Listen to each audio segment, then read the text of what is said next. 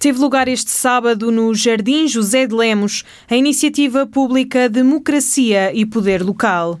A sessão, organizada pela Federação Distrital da Guarda do Partido Socialista, ficou marcada por diversos ataques à atual gestão autárquica por parte do PSD. O tema da saúde deu mais uma vez que falar nesta iniciativa socialista. Alexandre Lotte, presidente da Federação Distrital do PS na Guarda, falou mais uma vez na falta de de médicos e não ficou por aí. Falando de um outro tema que é muito caro a, toda, a todos os cidadãos do Distrito da Guarda, que é a saúde.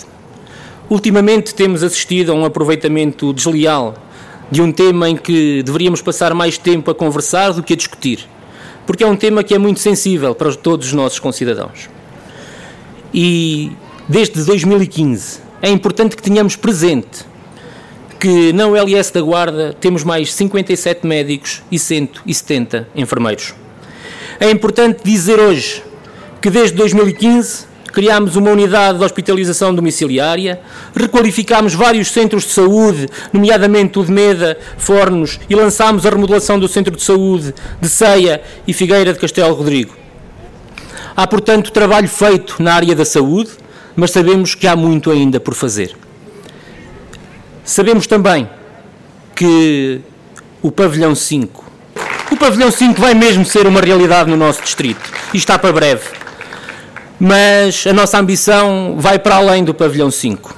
Nós queremos mesmo Queremos mesmo recuperar a segunda fase do hospital que o PSD meteu na gaveta assim que chegou ao governo e que tanta falta faz aos cidadãos deste distrito. Ainda no tema da saúde, Luís Couto, candidato pelo PS à Câmara da Guarda, fez questão de apelar à memória dos guardenses, dizendo que o PSD é que mandou cessar a requalificação do hospital. Não quero voltar a lembrar a nossa ambição de concretização da segunda fase do Hospital Sousa Martins. E não o quero fazer porque sei que esse é um compromisso compromisso assumido com a Guarda e com os guardenses por Vossa Excelência. E que o vamos honrar conjuntamente depois da grande vitória nas eleições autárquicas do dia 26 de setembro, vamos honrar esse compromisso. O novo Presidente da Câmara da Guarda e o Primeiro-Ministro de Portugal estarão juntos nessa grande concretização para a Guarda e para o Distrito. Mas a saúde na Guarda diferencia-nos de todos os outros. Estamos a falar de um hospital público requalificado, reclassificado, eventualmente como universitário e com um quadro reforçado de profissionais de saúde. Importante este reforço. Temos a nosso favor a memória dos guardenses. Bem sabem quem iniciou a requalificação, bem sabem o que o PS fez por esta requalificação, a ampliação e modernização do Hospital Sousa Martins e quem a suspendeu e quem a mandou cancelar, dizendo não serem necessários mais tijolos. Bem sabem quem investiu e investe em recursos humanos, qualificados e em meios técnicos de ponta e quem esvaziou o LS destes meios e desta gente. Porque a polémica artificial e desinformada, montada pelo ainda Presidente da Câmara e pela enferme parte do PSD que o apoia, que subitamente se interessaram pelo Hospital da Guarda, apenas serviu para legitimar um acordo nunca explicado. Este acordo nunca explicado é feito com um grupo desconhecido no âmbito do negócio mais amplo e muito, e muito opaco, que vinculava a Câmara Municipal, se bem se lembram, a uma estranha parceria e a um projeto ruinoso que deveria até ao fim dos nossos dias ser pago por gerações seguintes. E um hospital privado em terrenos públicos. O mesmo hospital privado em terreno oferecido pelo município, que é agora a grande bandeira do Partido Social, Social Democrata. Mas esse não é o único tema que preocupa Luís Couto. A construção do Porto Seco é uma das prioridades da sua candidatura. E é preciso desmistificar de vez o que é isto do Porto Seco. E quem afinal tem a responsabilidade do Porto Seco? E quem vai construir o Porto Seco? E quem vai fazer da guarda, ter na guarda esta grande obra que vai ajudar e alavancar o nosso desenvolvimento? É como se a atual Câmara tivesse alguma coisa para este, para este projeto, tivesse feito alguma coisa para este projeto. É preciso, para todos nós e para a população da Guarda, que isto claro, que fique bem claro. A criação de um Porto Seco não é mais do que ter na nossa cidade uma reivindicação com mais de uma década, não é, da, não é de há dois ou três meses, é com mais de uma década que esta reivindicação é feita e através dos executivos do Partido Socialista no quadro do Plano Estratégico para a afirmação da Guarda como centro logístico internacional. Mas o modelo depende, antes de tudo, da definição do Governo. Estamos a falar de um conceito aduaneiro e fiscal. Não estamos a falar de uma obra física por si só. Estamos a falar de um conceito aduaneiro e fiscal. que consiste na criação de uma zona especial na ponta de um corredor direto com os portos marítimos. Já o Primeiro-Ministro António Costa não tocou no tema da saúde e referiu-se apenas ao desenvolvimento urgente desta região. Nós temos de ter uma estratégia de desenvolvimento regional que torne esta região atrativa para a localização desta, desse emprego qualificado. Foi por isso que nós realizamos precisamente aqui na Guarda a última Cimeira Ibérica, que reuniu os governos de Portugal e de Espanha e em que aprovamos aqui na Guarda a estratégia que pela primeira vez os dois governos definiram de desenvolvimento de uma estratégia comum das regiões de fronteira. Porque por razões da história, esta fronteira nunca foi um ponto de ligação, mas pelo contrário, foi uma muralha defensiva que nos foi separando durante séculos. Conhecemos as razões da história, mas sabemos bem que as razões da história hoje já não se justificam. Hoje somos aliados na NATO, hoje somos parceiros da União Europeia, hoje somos dois países amigos e esta fronteira não pode ser uma muralha, esta fronteira tem que ser uma ponte que une os dois países e que une e valoriza estas regiões. É, aliás, essa a regra em toda a Europa. As regiões de fronteira na Europa são, em regra, as regiões mais desenvolvidas. Aliás, é, quais são as regiões de Espanha mais desenvolvidas? As que estão na fronteira com a França.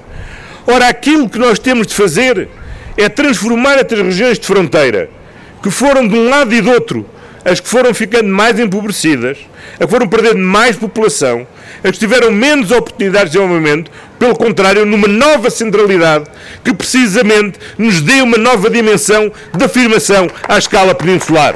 E, quando ouvimos o Luís Couto falar aqui, como falou, com o entusiasmo com que se empenhou, do projeto do Porto Seco, percebemos bem que o Luís Couto é mesmo o tipo de autarca que nós precisamos hoje em dia nesta região. Declarações e convicções do Primeiro-Ministro e Secretário-Geral do PS, António Costa. A sessão contou ainda com a apresentação de todos os candidatos pelo Partido Socialista às câmaras do Distrito da Guarda.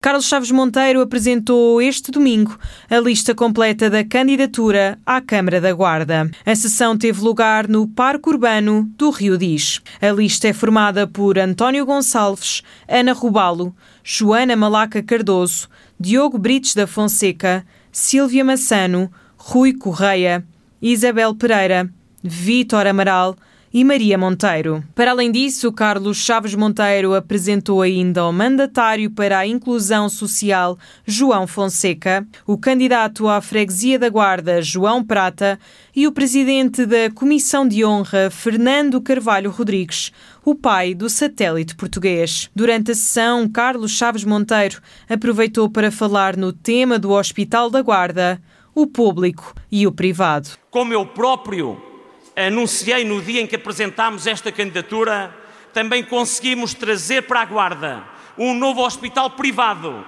o qual será instalado nos terrenos do antigo Matadouro. Porque, ao contrário do que querem fazer pensar, eu também quero um hospital público mais forte, mais robusto e mais capaz para fazer face às necessidades dos seus utentes. E isto também se faz complementando a sua atividade com um hospital privado, criando assim oportunidades adicionais para a fixação de médicos, enfermeiros e pessoal especializado. Veja-se as nossas cidades vizinhas, que passaram a ter um hospital público mais capaz, a partir do momento em que aí surgiram hospitais da iniciativa privada. É por isso um projeto estruturante para o Conselho e para a região. Hoje acolhemos com seriedade, confiança e respeito todos aqueles que veem na Guarda uma terra de oportunidades. Não os podemos espantar, como se fez no passado, em que os empresários vinham ao município para apresentar os seus projetos e nem sequer eram recebidos pelos executivos do Partido Socialista. Ainda no tema da saúde, o candidato do PSD revelou ter ficado descontente com a visita do primeiro-ministro à cidade da Guarda no sábado, depois da baixa colocação de médicos na ULS. O governo e esse pessoal político do PS não estão na Guarda servir os guardenses estão na Guarda para usar o seu poder contra a Guarda e contra os guardenses. Não podemos aceitar que no mesmo período em que o país se debate com a pandemia de Covid-19, Castelo Branco tenha mais 40 médicos, Viseu tenha mais 28 médicos e a Guarda tenha apenas mais 7 médicos. A forma como o Governo trata a saúde na Guarda é indigna, é indecorosa.